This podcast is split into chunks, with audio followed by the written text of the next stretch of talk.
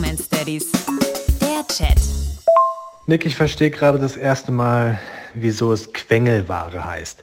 Wir waren gerade shoppen, einkaufen und natürlich steht genau auf Höhe von den Kindern, wenn sie jetzt laufen, vorne an der Kasse so Quengelware. Die heißt Quengelware. Ich verstehe es, ich fühle es voll, weil die Kinder quengeln, wenn sie es nicht bekommen. Es waren in unserem Fall so genau das, was Jungs gerade mögen. So äh, kleine Spielzeugautos, ein Feuerwehrauto, ein Polizeiwagen und ein Krankenwagen.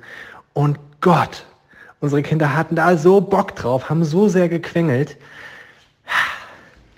Wie handhabst du das? Sagst du dann eisenhart Nein oder gibst du nach und sagst, komm, yo, du darfst jetzt heute mal. Ausnahme. Ausnahmen, das verstehen ja Kinder, ne? dass sie das nächste Mal dann nicht. Wie hättest du reagiert? Oh, da bin ich nicht so streng. Also so eine Packung Kippen habe ich denen dann schon mal zugestanden. Erzähl, bist du hart geblieben oder haben sie die Fahrzeuge bekommen? Ja, natürlich haben sie das Feuerwehrauto und den Krankenwagen bekommen. Wir haben nachgegeben, aber wir haben jetzt äh, viel diskutiert.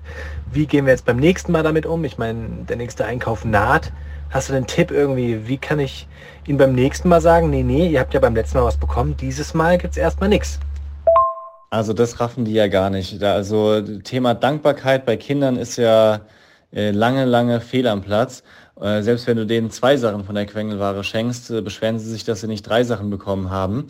Meine Taktik ist da einfach schon frühzeitig die Kids einzubeziehen beim Bezahlen und Sachen aufs Band legen. Also ich versuche die dann schon abzulenken und den Sachen in die Hand zu drücken, zum Beispiel so ein Paket Nudeln und die Äpfel, dass äh, ich dann sage, so mal gucken, ob du es schaffst, alles aufs Band zu legen oder kommst du da schon dran und die sozusagen abzulenken, also den Fokus wegzunehmen, möglichst von dieser Quengelware. Klappt nicht immer, aber klappt manchmal.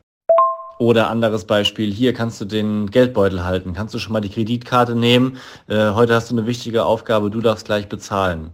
Und dann haben die schon mal was in der Hand und denken vielleicht nicht so richtig an das Zeug, was da noch im Regal rumsteht. Deep Romance Daddies.